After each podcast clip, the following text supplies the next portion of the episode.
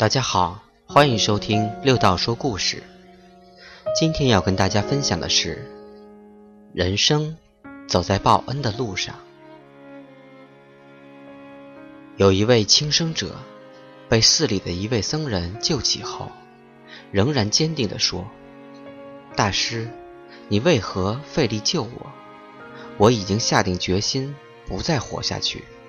今天不死，明天……”还得去了结的。僧人拈须笑道：“是的，确实制止不了你寻死的决心。可是，我想问你一句：你的恩都报了吗？”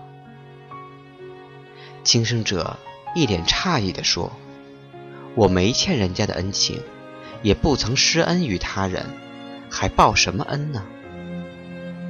大师沉吟片刻，说道：“你的生命来自父母，就是报父母之恩；你的衣食住行取自于天地，就得报天地之恩；你的知识和智慧得之于老师，就得报老师之恩；你的生活得利于亲友，就得报亲友之恩。”这些恩，你一辈子都报不完，怎能说无恩可报呢？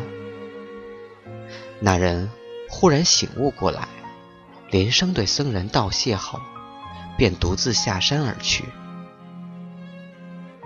人生就是报恩的过程，不管你是穷人还是富人，不管你是地位显赫者还是无名小卒。